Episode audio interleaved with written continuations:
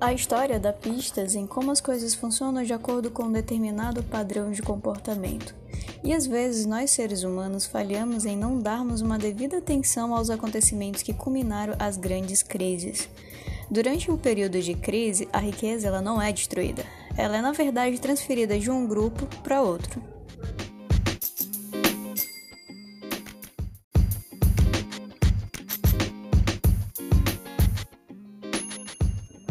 Vamos entender agora a situação.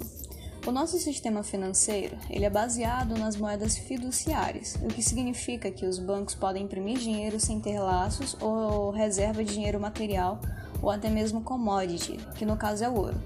Antigamente existia um sistema que foi tratado no Acordo de Bretton Woods, em que o sistema financeiro funcionava a que todas as moedas estavam atreladas ao dólar e o dólar estava atrelado ao ouro. Então tinha uma taxa fixa por conta disso. A cada dólar circulando deveria ter seu correspondente em ouro nas reservas dos bancos. Então, se o banco ou o país quisesse imprimir o dólar, teria que ter o seu correspondente em ouro em suas reservas.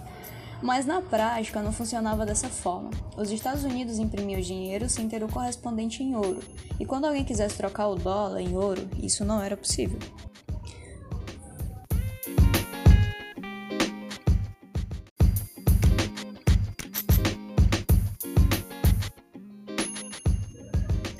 Então agora vamos entender as mudanças. Em 71, o presidente Nixon ele decretou o fim da conversibilidade do ouro, do dólar em ouro no caso. E o mundo ele começou a funcionar sobre um novo sistema financeiro em que todas as moedas nacionais oscilavam entre si e as taxas de câmbio eram flutuantes e não tinha nenhuma referência com ouro.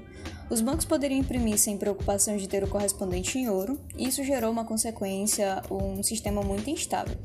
Em agosto desse ano, 2021, esse novo sistema ele completou 50 anos e ao longo desses anos observamos diversas crises econômicas que culminou a grande crise de 2008. Tal crise que afetou em escala mundial e a forma que os bancos centrais encontraram de solução de solucionar o problema foi imprimir mais dinheiro.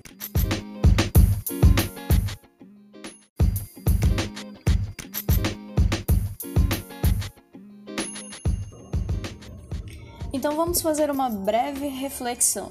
Não existe ainda uma comprovação histórica de que imprimir dinheiro seja a solução para grandes problemas financeiros, muito pelo contrário.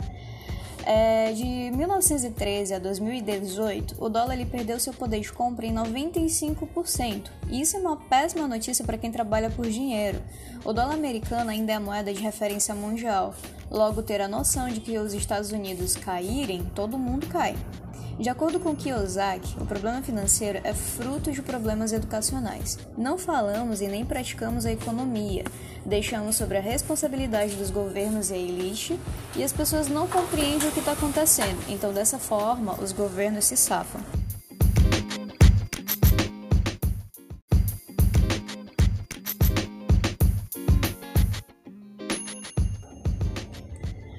Como se prevenir essa crise, segundo Kiyosaki?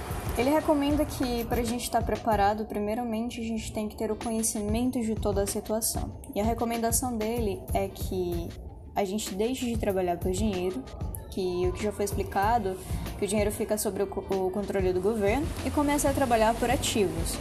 A segunda recomendação é investir em conhecimento sobre os quatro principais ativos e escolher o que mais se identifica para começar a investir.